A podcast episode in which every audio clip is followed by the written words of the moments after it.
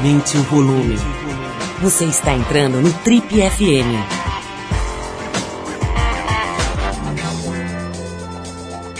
Oi, eu sou o Paulo Lima e a gente está começando agora mais um Trip FM, o programa de rádio da revista Trip. Já são mais de 30 anos no rádio brasileiro.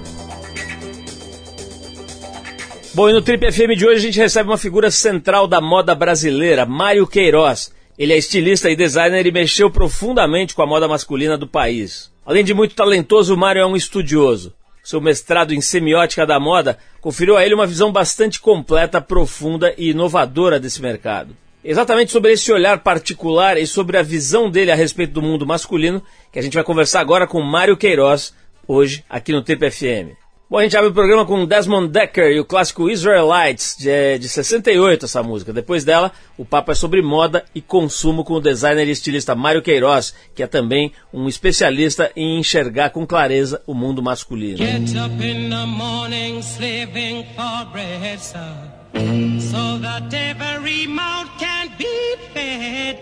Oh, me Israelites, in the morning slaving for bread, sir, so that every mouth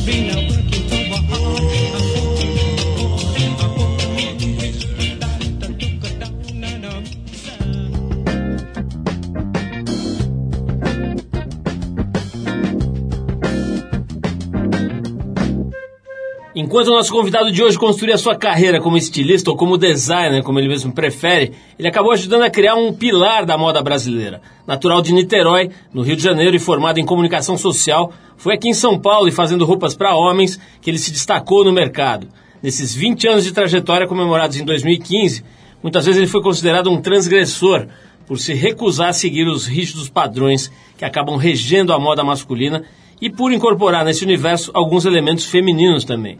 Atento à necessidade de re- da gente repensar não só a moda, mas a criação e o consumo de maneira geral, há alguns anos ele também atua na área acadêmica. Além de ter mestrado e doutorado em semiótica, aliás, estudos que renderam o livro O Herói Desmascarado, a imagem do homem na moda, ele é professor de pós-graduação em diversas faculdades pelo Brasil.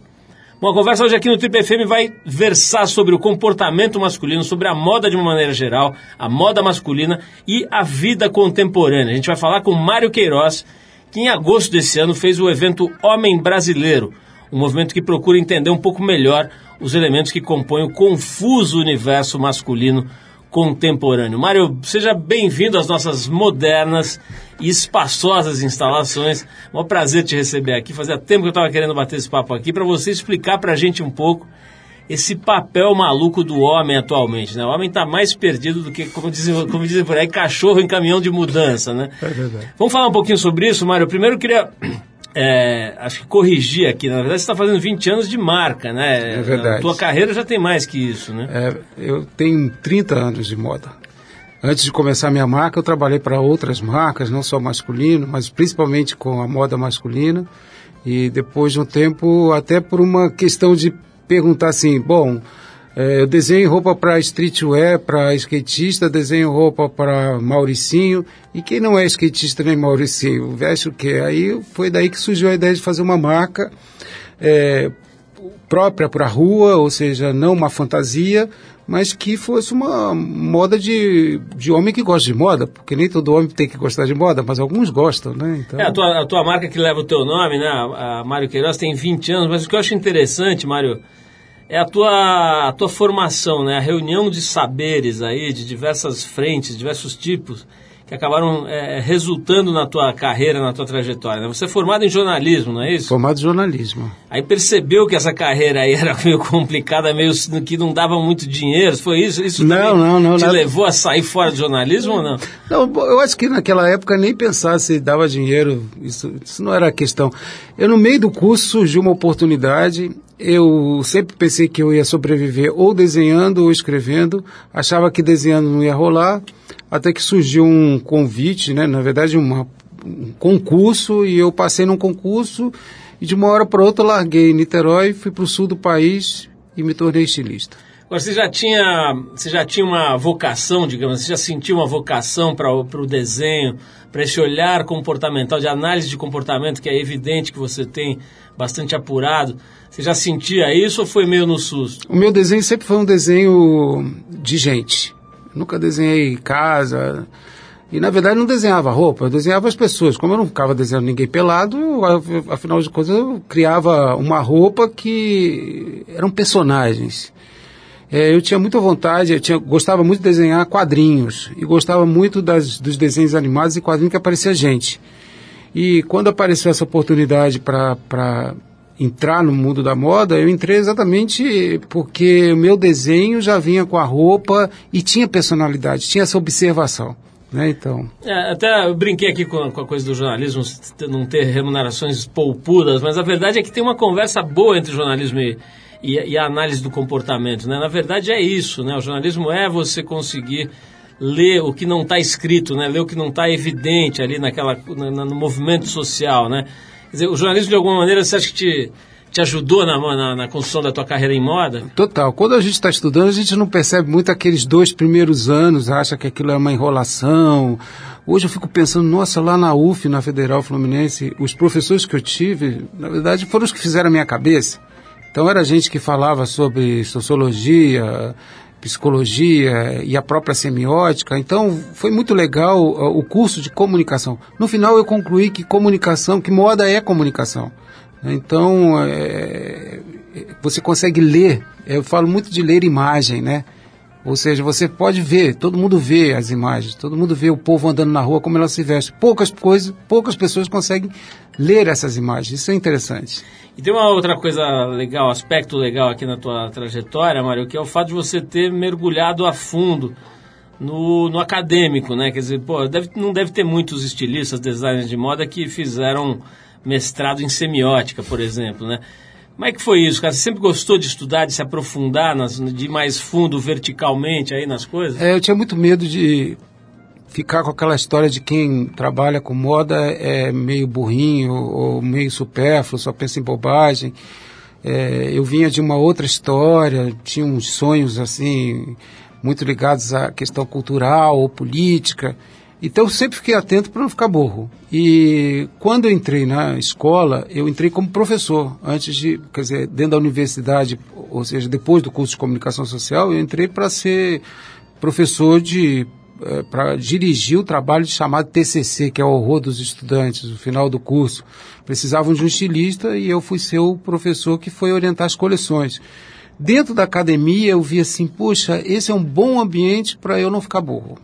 E aí eu fui, fiz pós-graduação dentro da própria instituição e depois eu comecei a perceber que os meus pares, as pessoas que eram legais em moda, elas tinham sim feito uma é, faculdade, tinham buscado traduzir essa moda para texto, né? Então você vê que aí a imagem que você está lendo vira texto. E é muito legal, foi muito legal, foi, foi é, algo que eu não me arrependo mesmo de ter é, me enveredado para essa história de, de, de, mestrado e depois doutorado. Mário, daqui a pouco a gente vai falar de, do, do, universo masculino, que acho que alguns ouvintes devem estar curiosos, é isso uhum. que ouviram, pelo menos a, a, introdução aqui do programa, devem estar curiosos, você estudou bastante, estuda bastante isso. Mas antes eu quero falar ainda um pouco mais sobre essa coisa do ensino, né, da, da faculdade, da universidade e tal. O ensino de moda formal aqui no Brasil é uma coisa relativamente recente, né? Tem quanto tempo isso? Ah, mais ou menos uns 20 anos. Como é que é, cara? Você acha que, essa, que, a, que a fundação desses cursos... Porque acho que sempre existiram cursos profissionalizantes e eu me lembro de ver coisas no SENAC e outras coisas parecidas, mas esses cursos de nível superior de moda, que você está me contando que tem cerca de 20 anos, Mudou a moda do Brasil depois da, da, da, da implantação desses cursos? Você acha que, que foi fundamental para a evolução ou, ou não, não tanto? Sim, é fundamental, porque antes, por exemplo, um comprador de uma grande rede, ele era mais um administrador. E hoje, na verdade, não adianta você saber negociar o preço, você tem que entender do estilo, né? É, vem, dentro, vem dentro dessa cabeça de que a moda não é só preço, ela é também estilo. Então, isso ajudou a formação. Agora, nós temos um grande problema, né? A moda é muito complexa. E aí a garotada às vezes entra dentro da moda porque acha que assim vai conseguir montar seu guarda-roupa e vai ficar famoso e vai ser admirado, vai, vai ter seu blog e tal. E falta, na verdade, muita história, muita coisa para pensar, porque senão você vira um copiador, né? Esse é um grande problema. Mário, vamos falar já já desse, desse universo masculino, né? tão aclamado universo masculino, e fala-se muito dessa dessa dificuldade hoje do homem lidar com os papéis que são esperados, né, dessa coisa idealizada da, da, da, figura do homem que ao mesmo tempo é forte, é potente, ao mesmo tempo é sensível. Etc. Vamos falar dessa pataquada toda aí que está infernizando a vida dos homens e das mulheres. Mas antes a gente vai tocar uma, uma faixa aqui do David Bowie. É uma das, dos vários clássicos da carreira do David Bowie, que é aquela Rebel Rebel, que é do álbum Diamond Dogs de 74, quando o pequeno Mário tinha apenas 12 anos, estava lá em Niterói procurando ali os rumos que iam def definir a carreira a trajetória dele. Vamos então de David Bowie e a gente já volta com o designer de moda e professor universitário Mário Queiroz, hoje com a gente aqui no Trip FM. Vamos lá.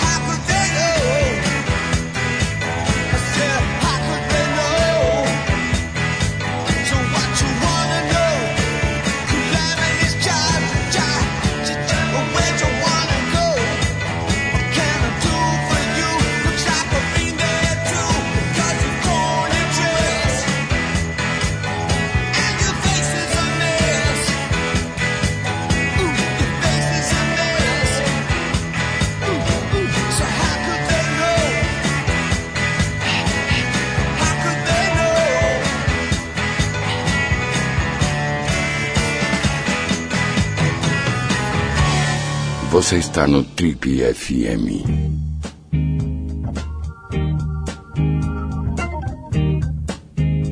Ok, pessoal, estamos de volta hoje conversando aqui no Trip FM com o designer de moda, professor universitário, jornalista Mário Queiroz. Um homem que, por uma série de razões, aí, de contingências, de, de, da, da maneira como a trajetória dele foi se desenvolvendo, acabou virando um especialista no universo masculino. Acho que dá para dizer isso, né, Mário?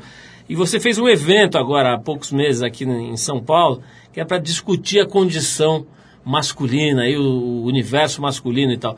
Que, que, qual o cenário aí? Vamos, vamos, quero que você dê um sobrevoo aí. Se você tivesse que definir hoje em que lugar está o homem urbano, é, é, é, é contemporâneo aí, o que está acontecendo com esse bicho hoje? Nós estamos descobrindo que não é um bicho só. Isso já é fundamental, porque antigamente você pensava assim, homem, homem é isso, homem é comum, homem ponto. A primeira coisa você descobrir, não, não é um homem, são vários homens, são vários tipos. Porque antes era assim, né? Ah, ele é gay ou ele é hétero. Mas aí também, dentro do gay tem um monte de gay, dentro do hétero tem um monte de hétero, e tem muita gente que nem é gay nem é hétero, não é coisa nenhuma.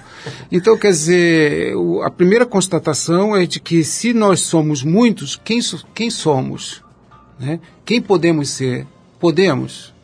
Essa é uma boa pergunta também. Podemos? Ainda eh, já podemos ou ainda não podemos? Essa é a pergunta, porque não é uma pergunta uh, fácil e não é uma pergunta que mexe com a cabeça só dos homens, porque também muito do que nós somos é marcado e confirmado e cobrado pelas mulheres.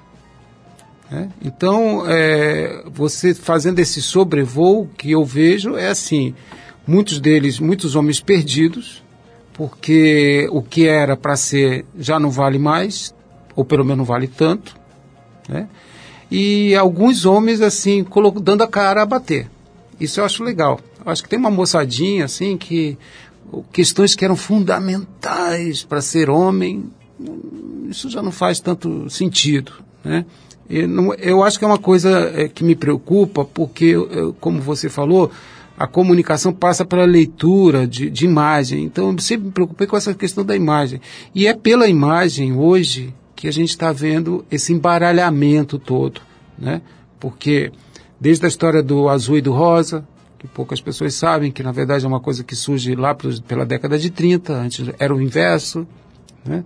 E desde a questão... Era o inverso como a rosa era uma. Era, era. Na verdade isso foi uma ação de marketing aí da história dos Estados Unidos para reverter as vendas e tudo mais, não tinha nada disso. Por exemplo, a, o, nós, nós temos uma, uma foto é, de, de um político, quando bebê, quando bebê não, quando tinha três anos, ele de vestidinho. Porque o vestido, na verdade, essa veste, não precisa chamar vestido, porque você vê as próprias palavras, parece que ela já vem com peso. Vestido, você já imagina uma mulher de vestido. As vestes, digamos assim, um buraco na cabeça que você coloca que não tem perna. Essa veste era muito usada pelas crianças porque era mais fácil trocar a criança. Claro, as fotos do. Eu vejo das, das pessoas mais velhas, fotos do meu pai de criança, ele está sempre com uma. Parece uma capinha de bujão de gás. Né? Isso, né? porque era mais fácil de trocar, né? A criança fazia cocô, tinha que tirar. Agora, por exemplo, não. Aí você vê que você começou a ter miniaturas, porque na verdade é mais ou menos como as pessoas tratam seus cachorros, eles tratam seus filhos. Então, quer dizer, o filho tem que ser igualzinho a ele. Então, por exemplo, usa a camisa de futebol e o shortinho de futebol. E aí aí vai. Então, essas coisas hoje elas estão desmoronando, querendo as pessoas ou não. Porque se fala de novas famílias, se fala de, por exemplo, do poder de mulheres, as mulheres começaram a usar terno, muita coisa aconteceu. Então, isso, na verdade, é, foi uma consequência da minha história com a moda e de um olhar crítico. Como eu te disse, eu sempre me preocupei muito que não ficar um bobalhão, um supérfluo. Então, olhando para a moda, eu percebi que é o seguinte: a moda nada mais é que sinal. O que está por trás é o que me interessa. Mário, é, tem um, acho que um dos chavões mais surrados aí sobre essa coisa do homem contemporâneo, então que agora ele é mais vaidoso, que agora ele se cuida, que agora ele é metrosexual e tal. Faz algum sentido essa história? Não é um pouco de bobagem? Quer dizer, é evidente que agora o cara que, sei lá, gosta de passar determinados cremes ou de fazer a barba de um jeito mais caprichado, ele pode dizer isso de uma forma mais aberta e sem ser surrado e sofrer bullying. Mas Será que o homem já não era vaidoso antes? Na verdade, o homem foi vaidoso na história do mundo muito mais que as mulheres. Né? Então, tem vários exemplos aí. O que acontece é que a gente teve aí um momento do século XX, que está mais próximo da gente, que você teve a Revolução Industrial. Ou seja, você é uma peça da engrenagem. Então, ou você está de terno para dizer que você é poderoso, ou você está de uniforme para trabalhar na fábrica. Aí depois você vira. Vira o quê? Vira o cara que vai para a guerra. Como é que você vai cobrar de um cara que vai para a guerra dele ser vaidoso? Você não sabe nem se ele vai voltar com uma perna, se vai voltar com um braço. Então, quer dizer, ficou essa ideia de um homem no século XX, foi muito ruim para o homem no século XX, principalmente na primeira, até os anos 50, até o final da Segunda Grande Guerra. Aí teve aquela rebuliço todos os anos 60, primeiro com os 50, com personagens vindo do cinema, principalmente, Marlon Brando, James Dean e, e Elvis Presley, por exemplo, que aí, ué, mas, aí surge o jovem, que não é casado, né, que não é pai de família, não é provedor, não é herói, e que o mercado adorou isso, porque ele é mais consumidor. Né? Aí depois você tem aí as, todas as coisas dos anos 60, 70, 80, mas aí de novo veio uma outra bobagem que foi a história da AIDS, que logo de cara foi tida como uma doença de gay. Aí os homens que andavam todos já floridos e coloridos já desde os anos 70, 80, freia tudo de novo. Porque não, não quero ser confundido com um doente. Né? Aí depois se descobriu que não tinha nada a ver isso. E hoje, na verdade, nós estamos vivendo um outro momento, essa retomada. Eu também concordo, concordo com você que esse negócio de método sexual é uma bozeira. Isso foi um termo inventado por um jornalista para poder vender livro e para ele entrar em evidência. De todo, ele não foi mal, ele acabou é, destacando essa possibilidade, não possibilidade, uma necessidade do homem cuidar da vaidade dele principalmente porque ele teve que começar a enfrentar uma mulher dentro do escritório, principalmente. Uma mulher vaidosa, bonita, elegante e com o mesmo currículo dele. Mário, tem, tem alguns outros, outros uh, axiomas, aí, outras verdades absolutas que eu queria checar com você, né? Uma delas é aquela que diz que o homem tem preguiça para a moda e que não tem a menor paciência, por exemplo, de ficar escolhendo muita coisa em loja tal. Aliás, as vendedoras em geral, os vendedores em geral dizem que o homem é um cliente mais fácil, né? Ele vai, já sabe o que quer, quer ir embora logo e tal. Quero checar essa, esse tipo de coisa com você, mas vou parar de novo para tocar uma música e na volta eu quero que você me tire essas. Outra coisa que falam muito é que o homem quer sempre a mesma roupa, né? Quer dizer, alguns homens, ou enfim, uma, uma parte do universo masculino acaba vestindo sempre a mesma roupa a vida inteira, né? Vamos checar isso com você que está estudando isso a fundo. Mas a gente vai tocar agora o Frank Valley and the Four Seasons. A faixa é Begging, de 67, quando o pequeno Mário estava com 5 anos em Itacoatiara, entre Itacoatiara e os serviços sociais que ele prestava lá com 5 anos. Não, com 5 também não, né? Mas enfim, perto da estátua do Araribóia, ali em Niterói. Vendo a vista do Rio de Janeiro. Tentando procurar o horizonte e ver o Rio de Janeiro. Vamos, vamos lá então de Frank Valley and the Four Seasons e daqui a pouco a gente volta com Mário Queiroz, que é professor universitário, professor de pós-graduação e um, um, estudioso né, da moda e do comportamento masculino para saber se esses dogmas sobre o homem aí se confirmam ou não. Vamos lá, a gente já volta.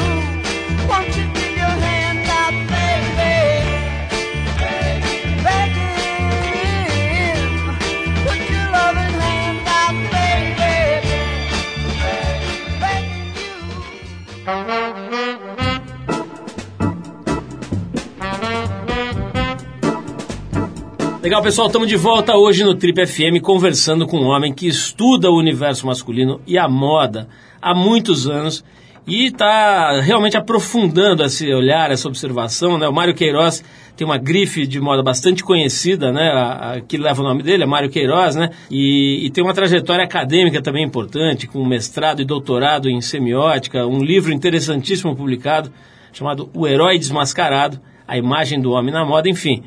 Figura que reúne uma série de predicados aqui. Mário, antes de tocar esse, somzinho aqui dos anos 60, eu estava te colocando aqui alguns dogmas, né? Algumas coisas, que, algumas crenças que as pessoas têm sobre homens. E, de novo, né, sempre tentando fugir dessa generalização que, de fato, aqui na tribo a gente vê que não faz o menor sentido para nada. Né? Não dá, não dá para é. você falar o jovem, é. a, a, mulher, a adolescente, porque é tudo diferente, os indivíduos são diferentes. Mas é, tem algumas questões que parecem ser denominadores comuns. assim, né? Então, uma é essa, assim, o que o homem do ponto de vista de compra de roupa, na hora que ele vai se definir, decidir o que ele vai usar e tal, ele tem um pouco de preguiça, menos disposição para escolher muito, para experimentar, para ficar comparando e fazendo combinações, ele já vai mais ou menos sabendo o que ele quer. Isso faz algum sentido ou não? Faz sentido, porque você tem o homem preguiçoso, você tem o homem de decidido, o homem que só usa a mesma roupa, e talvez você também tem mulheres assim, viu? É? É, muitas. Conheço muitas mulheres assim. Algumas odeiam moda. Moda enquanto mudança. Modos. Né? Agora, eu vou contar uma história rápida, que é muito engraçada, que é assim. Entrou um casal na minha loja.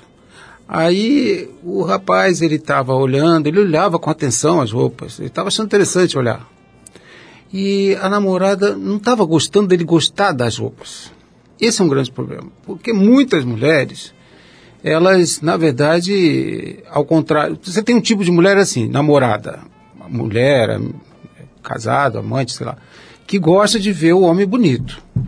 E tem umas mulheres que gostam de ver o homem bem desarrumado, para não entrar no problema da concorrência.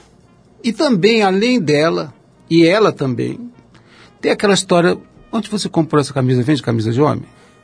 Então, quer dizer, o sujeito, coitado, que gosta de roupa, gosta de moda, gosta de acessório, gosta de joia, porque eu também desenho uma linha de joia, é, ele fica um pouco assim meio tem que ter um pouco de cautela se, por exemplo, o ambiente que ele tem é um ambiente machista, porque é receoso, né? receoso, porque ele até gosta, mas aí vão falar para ele assim, olha, você está cuidando muito de roupa, você está cuidado, isso aí é outra coisa, né? Você ainda tem isso, nós estamos falando de 2015, Paulo, mas ainda tem essas cabeças. Porque assim, você dizer que você gosta da mesma roupa, isso pode dizer, pode, você pode ler isso como estilo. Mas você gosta da roupa. Você gosta da tua imagem. Você olha para o espelho e olha a tua imagem. Não é que você acha ruim, por exemplo, a outra roupa. Não, você optou por aquele estilo. Né? A Coco Chanel tinha uma frase que é muito legal, que falava assim, a, a, as modas passam, o estilo fica. Tanto é que a moda Chanel, o Karl Lagerfeld, o senhor Karl Lagerfeld faz roupa inspirada ainda na Madame Chanel. Entendeu? É assim, eu não, não acho que a moda precisa ser levada tão a sério. A gente falou isso no, no Homem Brasileiro, no evento Homem Brasileiro. Precisa ser levada tão a sério. É uma coisa, mas assim, não precisa também desconsiderar. Claro. Porque o desconsiderar tem por trás o preconceito. Mário, falando um pouco então no, no, nos aspectos, digamos, sérios aí do, do, do assunto, um deles é o tamanho da indústria, né? Agora há pouco a gente estava vendo aí um documentário, não sei se você teve a chance de ver, o The True Cost, né, que é um documentário que merece ser visto. Ele fala um pouco sobre essa, essa coisa da indústria fast fashion, né? que hoje é uma das maiores indústrias do mundo, né? Ela é comparável aí à indústria de petróleo e tal, quer dizer, um negócio gigantesco. E segundo o que você aprende nesse documentário, a fast fashion está acabando com a moda e acabando com um monte de coisa, né? Fala um pouquinho da indústria, cara. Como é que está a indústria da moda? Deu uma desmontada aqui no Brasil, né? Assim, a gente, você que está mais perto disso, em que estágio a gente está na moda brasileira? Nós estamos num momento assim que a própria fast fashion e aí para os nossos ouvintes entenderem, nós estamos falando de redes de lojas que têm milhares é, de, de, de, de, produtos é, não obedecendo aquilo que a gente entende como moda, que é a sazonalidade, ou seja, verão, inverno, outono, primavera, mas lançamentos de produto, produto, né? quase, desculpa a expressão, vomitando roupa, né? É, a própria Fast Fashion já está em momento de crise. Tanto é que elas, algumas dessas marcas estrangeiras, internacionais, estão buscando apoio em outros nomes criativos e fazendo segundas marcas, porque na verdade o consumidor ele, ele, ele gosta muito. A gente adora supermercado, né? Por exemplo, todo mundo tem um sonho de consumo de ficar milionário, entrar no supermercado, comprar tudo que quiser e bastante, encher o carrinho, né? Me lembro da, eu acho que na verdade aquela coisa de fazer fazer compra do mês era muito para ter ilusão de poder, de você encher o carrinho. Então, fazer compra e poder com pouco dinheiro trazer muita roupa para casa, isso a gente todo mundo vive essa ilusão. Agora, depois que você começa a perceber que você fez um mau negócio, que aquele produto, na verdade, depois da primeira lavada já ficou uma, não é mais nada, e que é muito ruim você usar a mesma roupa que todo mundo está usando, né? Então, eu acho que nós já estamos discutindo isso, já está começando a ter essa discussão. Os designers, os criadores, o pessoal que optou pela autoralidade, né? Que é, eu uso bem esse, nome, esse termo, que não é conceitual, tem nenhum conceitual. É autoralidade, você se permitia por fabricar aquilo que você acredita. É, nós, nós estamos sofrendo muito, porque o que aconteceu, a, a, o comércio todo, principalmente a distribuição, foi muito para dentro de shopping. Shopping, na verdade, é negócio de gente grande, no sentido de volume, né? Então, esse pessoal. Agora, em alguns polos de moda, por exemplo, Nova York, Milão, Londres, por exemplo, os polos, os, os lugares onde tem muita roupa, isso não atrai mais os, o pessoal da vanguarda, ou seja, os que estão à frente, à vanguarda. Isso significa que dentro de uma pirâmide, que você pode discutir essa história de pirâmide, mas significa que daqui a pouco também o pessoal comum, o pessoal que, não, que na verdade vive seguindo atrás, assim, também vai se perceber. Aos poucos vão se perceber que na verdade isso não é um bom negócio. Mário, tem também uma, uma, um aspecto aí sobre isso que você está falando, que é, é uma espécie de resposta, né? uma espécie de contrafluxo, que é o surgimento assim, de milhares de pequenos produtores de coisas criativas e, e originais. Né? Vamos falar disso aqui, mas agora eu vou tocar mais uma, uma música que a gente separou aqui. A gente vai para a Islândia agora. O grupo chama-se Of Monsters and Men. E esses caras vêm tocar aqui no Brasil no ano que vem. A faixa que a gente vai tocar para você e para os nossos ouvintes chama-se Little Talks, do disco My Head is an Animal, que é agora de 2012, quando o grande Mário já estava aí com seus mestrados, doutorados e tecendo teses muito interessantes sobre o universo masculino, sobre a moda e sobre o pensamento contemporâneo. Vamos então de música e na volta a gente vai saber do Mário como é que está esse contramovimento, né? esse surgimento dessas milhares de figurinhas que estão fazendo lá suas camisetas, suas roupas, suas bicicletas, suas, seus objetos mais de ourivesaria, mais trabalhadinhos, seus biscoitos finos. Vamos falar disso logo depois de Of Monsters and Men com Little Talks. Vamos lá.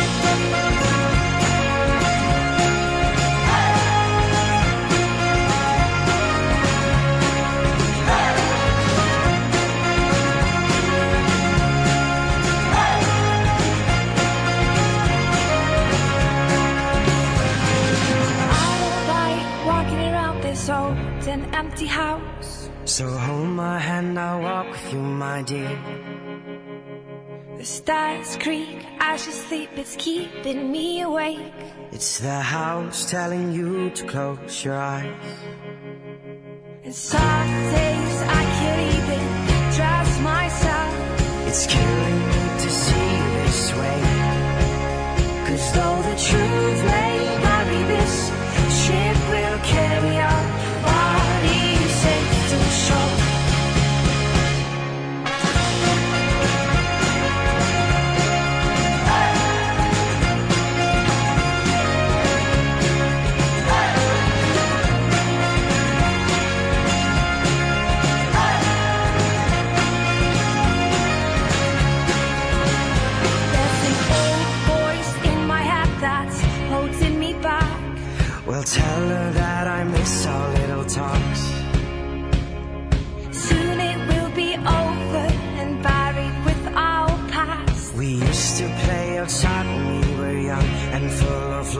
full of love. Some days I don't know if I am wrong or right.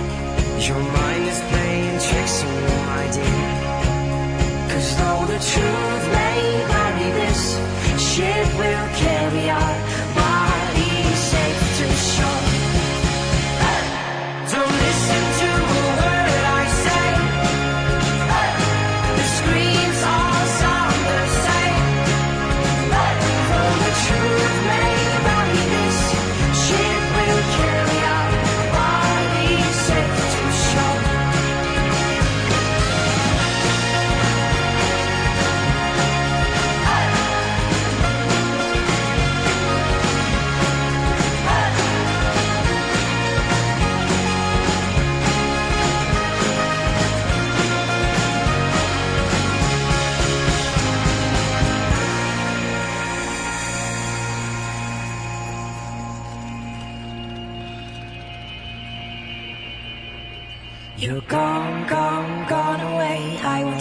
disappear.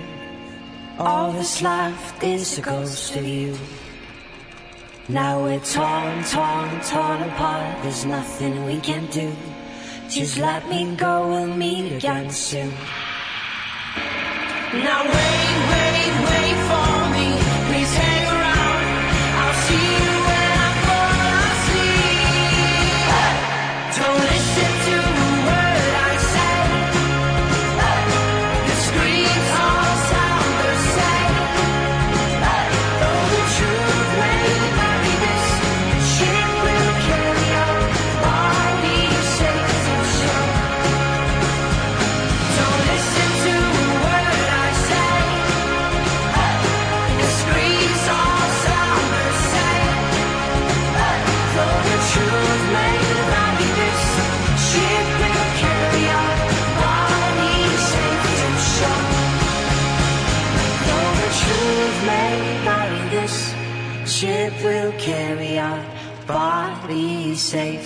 shore. Though the truth may vary, this ship will carry our bodies safe to shore. Você está no Trip FM. Oh, baby.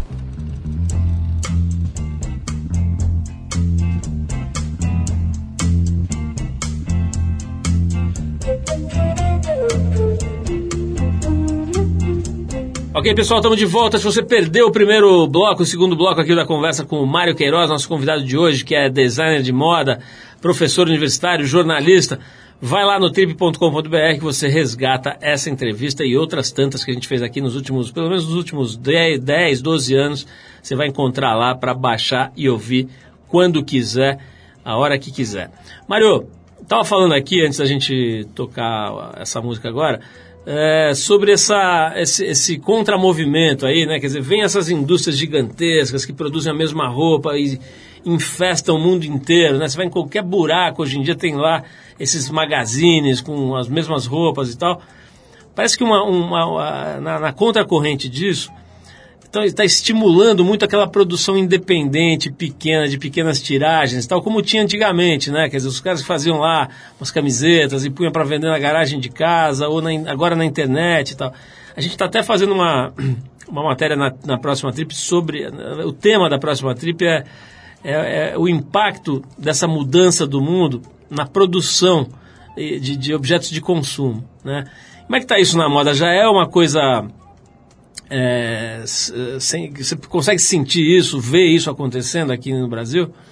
É, Na verdade, eu acho que quando volta aquela história de muitos homens, ou seja, de muitas pessoas, um momento em que nós estamos vivendo é a percepção de que nós temos muitos gostos, muitos desejos diferentes, então precisa ter produto para atender essa gente diferente. E ao mesmo tempo acho que há uma discussão sobre essa questão de consumo ou do que vale a pena viver, se vale a pena viver para ficar juntando dinheiro e ir para Disney, ou se vale a pena viver para poder ter grandes momentos no seu próprio bairro, com a sua turma.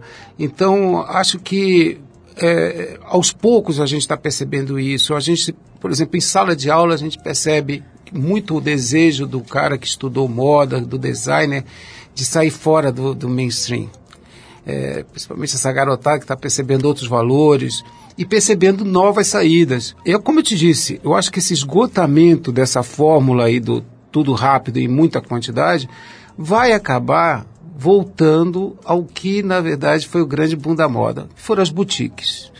Que o legal era isso, né? Você sair da sua casa, entrar num outro clima. A loja, na verdade, tem que voltar a ser uma experiência. Comprar tem que ser uma É um lugar experiência. de edição, né? Em que Exato. alguém edita alguma coisa, um recorte diferente. E que te surpreenda.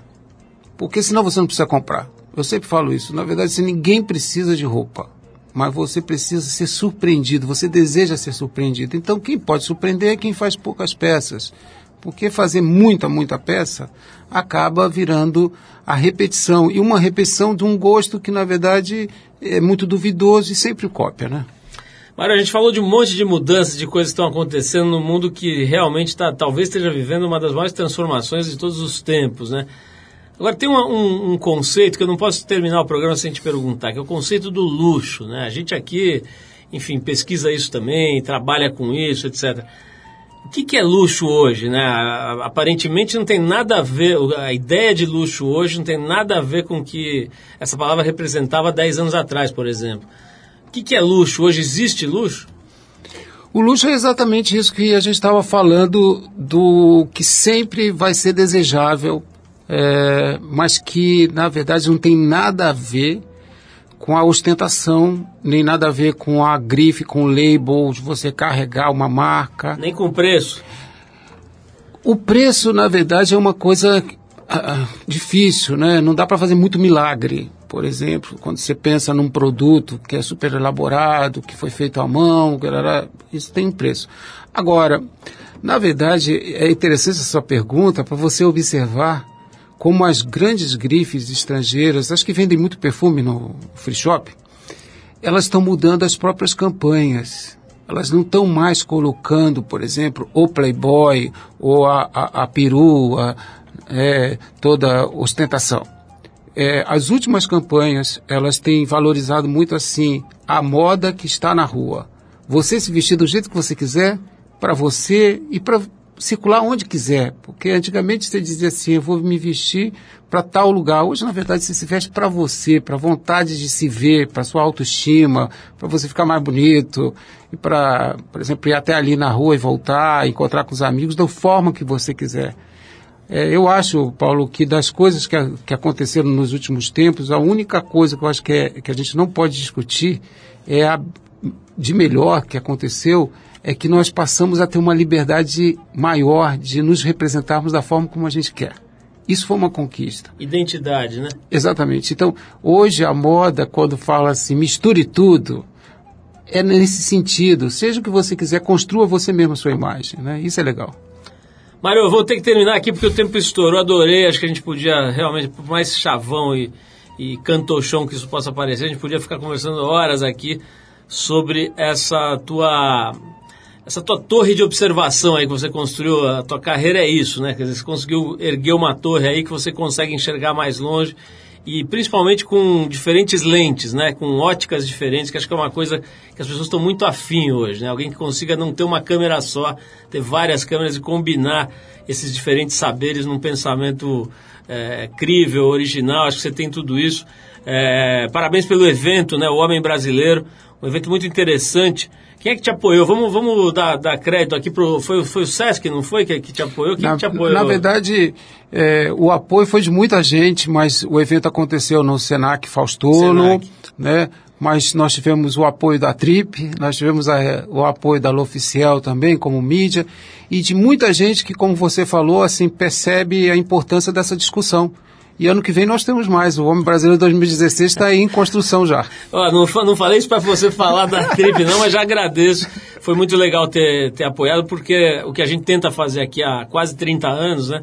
É fomentar e estimular a reflexão de boa qualidade. Acho que é isso que você produziu lá. Certamente o evento vai crescer. É, é impressionante, né? Como tem milhões de coisas para falar sobre comportamento feminino em relação a consumo, moda e etc. E tem pouca coisa para falar do específico masculino, né? Curioso. Então é legal, você encontrou esse, essa, esse espaço aí para o evento e acho certamente ele vai crescer. Mário, parabéns pelo teu trabalho, brigadíssimo pela tua presença aqui. É, a gente vai te dedicar aqui mais uma música para você para os nossos ouvintes.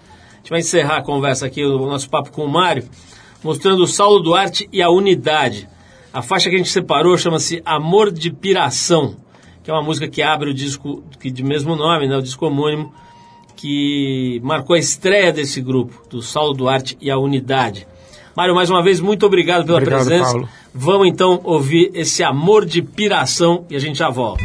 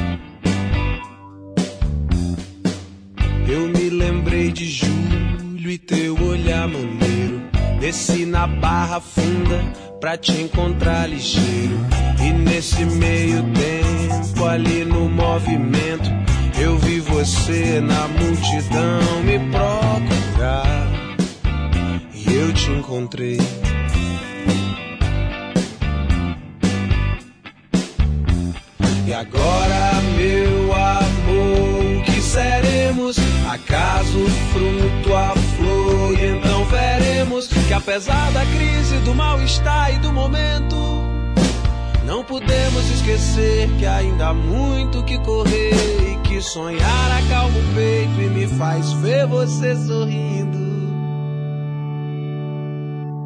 Eu confesso que isso é muito mais interessante do que qualquer outra coisa que me venha acontecer.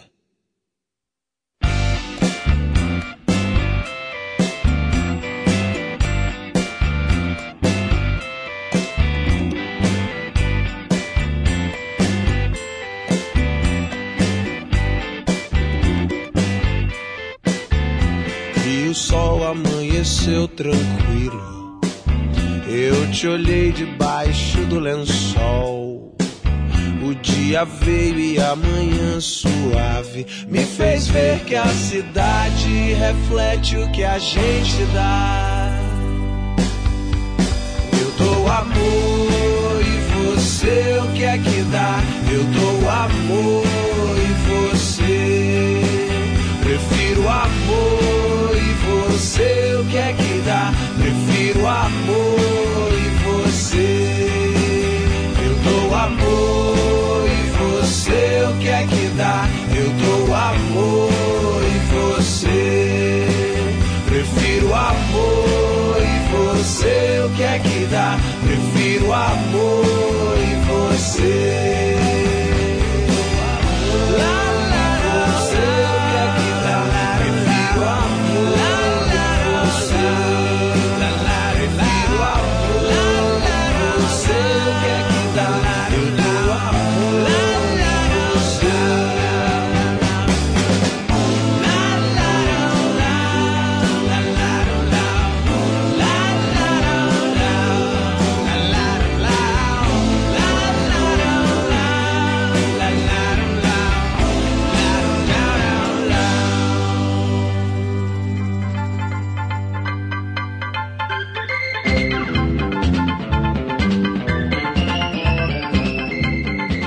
Isso, pessoal. Trip FM é uma produção da equipe que faz a revista Trip está há 30 anos no ar. A apresentação de Paulo Lima, produção e edição de Alexandre Potashev. Para quem perdeu o programa de hoje, quer escutar de novo ou quer conhecer melhor o nosso trabalho, é só ir no trip.com.br.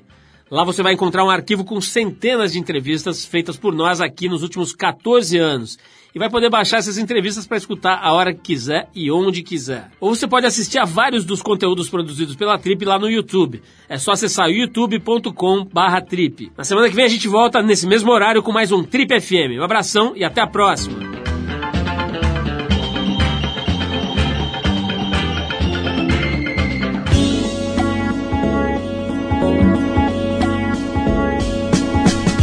Você ouviu Trip FM.